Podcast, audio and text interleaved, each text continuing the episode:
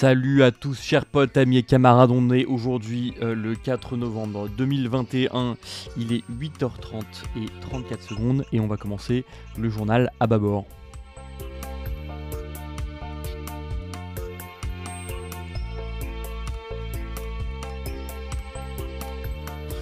Et on commence directement par le fascisme en France. Alors, euh, un nouveau groupe a été euh, découvert. Il s'appelle. pardon, j'ai un petit peu d'écho. Et il s'appelle. euh, il s'appelle la famille Gallicane, groupe de fascistes monté avec une dizaine de membres actifs aujourd'hui. Alors, on y voit ce groupe, la famille Gallicane, euh, qui euh, s'entraîne à faire des tirs, des tirs sur des caricatures. Alors, on a, on a tout ce que l'extrême droite aime hein, une caricature sur les juifs, une caricature euh, de musulmans et une caricature de noix marquée en dessous Niga. Voilà.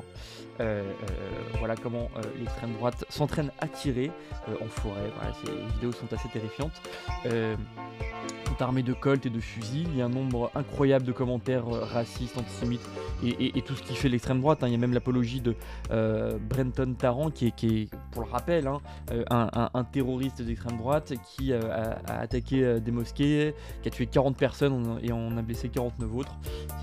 Une- horreur. Et donc, euh, ces gens, à la limite, c'était juste des fascistes en France, ça, irait, mais ils, nous montrent quelque chose, ils nous parlent de quelque chose, ils nous parlent du fait que euh, euh, soutiennent Éric Zemmour et ils appellent à s'engager pour cet homme-là pendant ces présidentielles.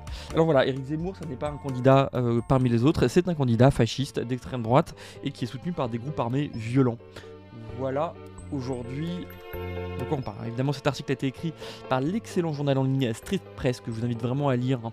Euh, D'ailleurs, si vous pouvez leur donner des sous, ils font un travail extrêmement important et extrêmement nécessaire sur l'extrême droite euh, qui mériterait qu'on s'y avantage, qui qu'on s'y intéresse davantage.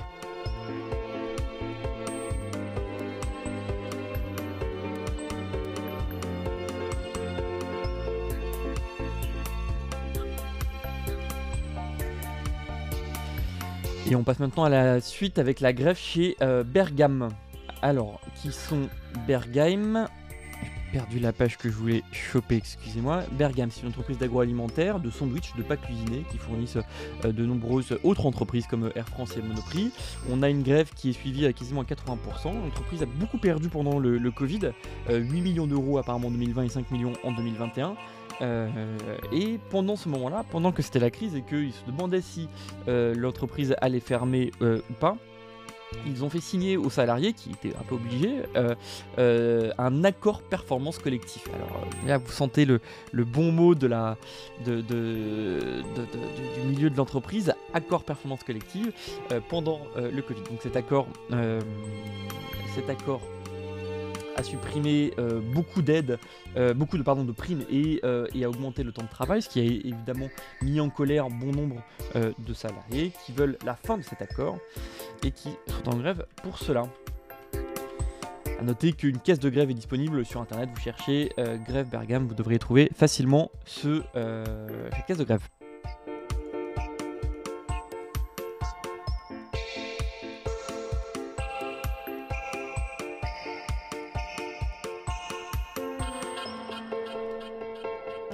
Autre grève maintenant à l'ESF, euh, l'établissement français euh, du sang, l'EFS, pardon. Euh, une entreprise qui a quand même, enfin une entreprise, crois que c'est une entreprise d'ailleurs, euh, qui a quand même 10 000 salariés. Il demande une augmentation de 5 183 euros, ce qui a été accordé euh, lors du Ségur de l'environnement, euh, de Ségur de la santé, à tous les salariés d'ailleurs, en même proportion si vous étiez une infirmière, un aide-soignant ou un haut médecin. Donc cette augmentation générale a, a été donnée à tout le monde, ce qui est bien nécessaire, et aussi, mais pas aux salariés de l'EFS. Et je vois qu'on a euh, Emeric Alfeust qui nous dit Bergam Hot. Salut à toi Emeric. Allez, autre news, autre news qui nous vient euh, de l'OCDE, euh, qui a réalisé une grande étude et qui nous dit quelque chose d'incroyable. Les migrants rapportent des sous à l'État. Voilà. Contrairement à ce qui est dit sur toutes les chaînes d'information en continu, euh, dans tous les journaux euh, qu'on peut voir où on dit que euh, la France va mal à cause de l'immigration, non, la France gagne de l'argent grâce aux migrants. Alors, elle va bien pour d'autres trucs grâce à l'immigration, mais sur l'argent, elle rapporte des sous et elle fait augmenter le PIB. Euh, cette euh, euh, étude montre qu'en France, euh, les migrants euh, contribuent de 1,02% euh, au PIB et en Europe, on est sur 1,56%. Alors comment ça se fait que ça rapporte des sous à un État d'avoir des migrants? Et bien Souvent les migrants viennent euh, déjà éduqués, euh, en ayant déjà fait euh, leurs études dans leur pays. et du coup ils arrivent, et donc c'est des coûts entre guillemets que le pays n'a pas à payer.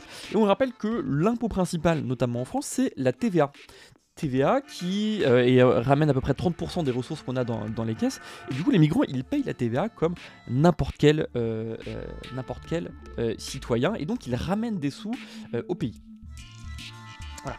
Faut te rappeler qu'il y a quelques années, il y avait une étude qui, avait dit ça, qui disait que les migrants rapportaient 7 milliards d'euros euh, à l'État par an, mais ça avait été énormément critiqué parce que une des personnes euh, qui avait fait cette étude était euh, militant à la CGT, et vous comprenez, les militants à la CGT ne peuvent pas être de bons scientifiques, ce qu'avait dit en tout cas Marine Le Pen à l'époque. Voilà. Bon, moi je vous invite à, parler de cette étude de l'OCDE, hein, parce que pendant que l'extrême droite dit partout que les migrants euh, nous coulent et nous font du mal et, font des programmes juste sur la haine des migrants, eh bien voilà, on pourra leur répondre ça. Non, les migrants ramènent des sous à l'État. Euh, il faut le dire et le répéter.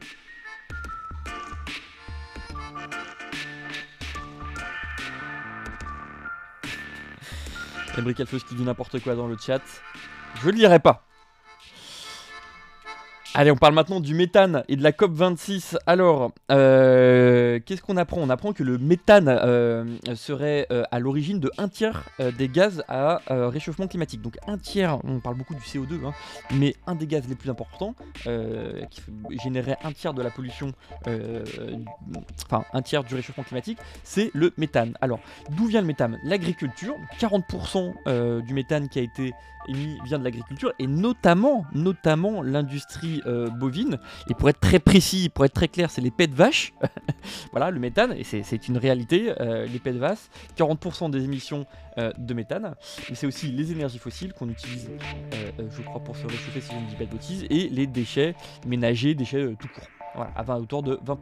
Donc on a une énorme pollution qui est générée par le méthane. Euh, alors, qu'est-ce qu'il faut faire contre ça? Il faut bien sûr réduire euh, euh, sa consommation de viande, c'est important. il faut évidemment réduire aussi ses déchets et réduire de manière générale les énergies fossiles. Il y a un engagement de 30% en 2030, enfin d'une diminution de 30% des émissions en... il y a Emric Alfeu dans le chat qui me dit Don't pet for the planet, pardon, ça me fait rire ça me déconcentre. Euh, voilà, une, promesse, une énième promesse lors de la COP26 de euh, diminuer de 30% les émissions de méthane, mais c'est une promesse, donc il n'y a rien d'obligatoire. Donc on sait ce qui se passe dans ces cas-là, rien. Il ne se passera rien, il y aura toujours autant de méthane en 2030. 2030, je vous rappelle, hein, c'est demain. Hein. Euh, tant qu'il n'y a pas des policiers qui viennent arrêter les émetteurs de pollution, on peut être certain qu'il ne se passera pas grand-chose. Allez, on parle un petit peu de la Pologne. Alors la Pologne, je vous rappelle que euh, au pouvoir, c'est un parti ultra conservateur issu du PiS, je sais plus ce que veut dire PiS, mais euh, euh, qui est à la tête de ce truc-là. Euh, ils ont décidé d'arrêter l'électricité au charbon, c'est quelque chose de bien, voilà. Euh, et en fait, apparemment, il se passe quelque chose pendant, euh, pendant cette COP 26, contrairement à ce, ce que j'avais dit mardi dernier. Donc c'est bien, l'électricité au charbon devrait diminuer en Pologne. Et on continue à parler de la Pologne avec l'indépendance de sa justice. Alors, ils veulent rester souverains et ne veulent pas que la justice européenne interfère dans la justice nationale, et ça peut s'entendre. Cependant, leur projet de loi est quand même ultra problématique. Ils veulent mettre en place une, un système de, double justice, avec notamment une justice privée euh, euh, par des juges qui sont nommés par l'exécutif. Et ils ne veulent pas revenir là-dessus. Euh, ce, cette justice privée pose énormément de problèmes et serait une raison pour sortir de l'Union Européenne. en tout cas, les rumeurs sont de plus en plus pressantes là-dessus. La Pologne pourrait sortir de l'UE. voilà. Autre fait glauque, en Pologne, il y a un énorme débat sur l'avortement. Je rappelle que ce pays a interdit l'avortement euh, euh, récemment. Et on a une jeune femme de 30 ans, euh, Isabella, qui est morte parce que on lui a interdit d'avorter. L'accouchement s'est mal passé. Elle a envoyé des textos à sa mère pour lui dire que elle n'avait pas le droit d'avorter à cause de cette loi. Et voilà, elle est morte à l'hôpital. C'est un drame qui doit être signalé.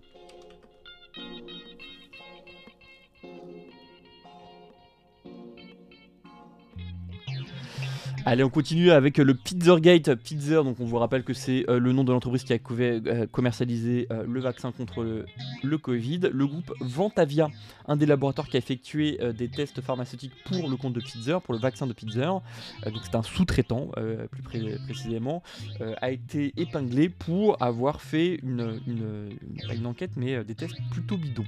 Alors tout ça se base sur l'interview d'un ancien employé, Brooke Jackson, un lanceur d'alerte, qui a signalé plusieurs problèmes notamment l'étiquetage foireux euh, euh, euh, des, vaccins, qui ne permettait pas de savoir, qui permettait de savoir si c'était un placebo ou un véritable vaccin. Les vaccins aussi n'auraient pas été conservés à la bonne température. Ce salarié, Brooke Jackson, aurait signalé à la FDA, la Food and Drug Administration, donc c'est l'administration américaine qui, qui, autorise ou non les médecins et la nourriture à être publiés ou pas. Et la FDA n'aurait pas réagi. Euh, voilà, donc c'est sorti sur le, journal euh, British Medical Journal, qu'on peut pas qualifier de complotiste, hein, ce sont des gens euh, clairement sérieux. Allez, enfin, on va terminer là-dessus. Dupont-Mériti, euh, Dupont-Moretti, notre ministre de la Justice. Alors, il avait tenté de.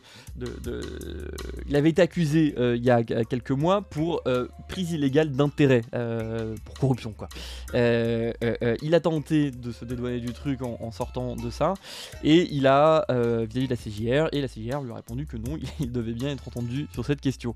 voilà, il y a eu trois plaintes qui ont été élues, enfin, qui ont été mises en place contre lui, notamment l'affaire Bismuth, mais mais d'autres points. Les plaintes ont été portées par des juges euh, et aussi par l'association Anticorps Anticorruption qu'on retrouve dans, plein de choses incroyables. C'est vraiment une belle association. Bon, bref, voilà, on est euh, dans un pays où le ministre de la Justice est mis en examen pour euh, des affaires de corruption. C'est la France.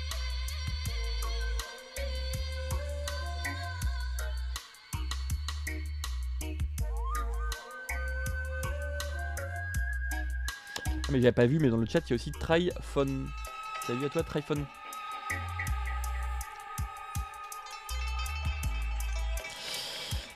Allez, un petit tour sur YouTube, euh, documentaire sur l'affaire Kohler et MSC. MSC, donc euh, ce, cette énorme euh, société de, de, de, cargo, de livraison de cargo. donc l'affaire Kohler, on rappelle que Kohler c'est un, un proche de Macron.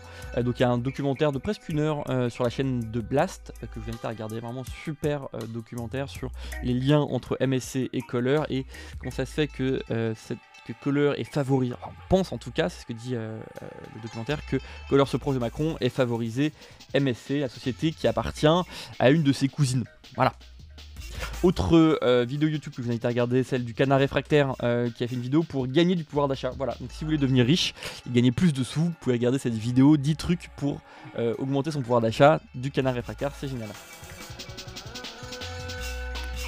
Et on finit comme d'habitude avec l'agenda. Le 4 novembre, euh, il y a euh, donc aujourd'hui, pardon, manifestation euh, contre les suppressions de postes dans l'hôpital. voilà, ce sera chez Véran. Le 6 novembre, journée mondiale pour la justice climatique. Donc manif à prévoir, 2 novembre, manif de retraités. Et c'est tout pour aujourd'hui. Alors je vous rappelle que ce petit journal est disponible en podcast sur bon nombre de plateformes de podcast. D'ailleurs, si vous ne trouvez pas euh, ce journal en podcast sur votre logiciel de podcast préféré, dites-le moi. Euh, ce logiciel, ce, journal est aussi participatif, c'est-à-dire que si vous voulez que je parle de certaines informations euh, telles qu'elles soient, n'hésitez pas à me le dire et j'en parlerai avec plaisir. voilà pour ça, n'hésitez pas à partager aussi cette vidéo. Et il y a Typhon qui dit dans d'autres pays certains ministres démissionnent pour moins que ça, mais oui, mais évidemment, euh, Typhon, sauf que c'est la France. Ici, les euh, ministres ne euh, démissionnent pas, même qu'ils sont mis en examen. Rappelez-vous que pendant la campagne, quand même, Macron avait osé faire une campagne sur le nouveau monde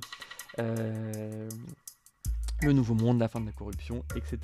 Ah oui, et dans l'agenda, euh, nous dit que le 16 novembre, il y a le retour du ministre de l'Agriculture Jean Neige, à savoir moi. Je vous rappelle que le 16 novembre, on fait, euh, on fait, on fait le. Pardon le, jeu de rôle. Euh, le jeu de rôle 5ème République animé par Emric. Emric de la chaîne Emric Cryptic qui fait des excellentes vidéos. D'ailleurs, il faut que j'en parle euh, ici euh, sur la politique et qui décrypte les mécanismes de pouvoir étatique. Allez, on arrête sur ce journal-là. Ça fait 15 minutes de journal. J'ai l'impression que ça s'est à peu près bien passé malgré ma connexion 4G issue du voisin toute pourrie. Je sais pas si vous voyez derrière moi là, il y a des cartons parce que je suis en train de déménager. Bref, à bientôt et à mardi prochain. Ah, peut-être que mardi prochain ce sera annulé parce que là vraiment je, serai en plein déménagement. Euh, mais sinon ce sera jeudi prochain. Bisous à tous, force à vous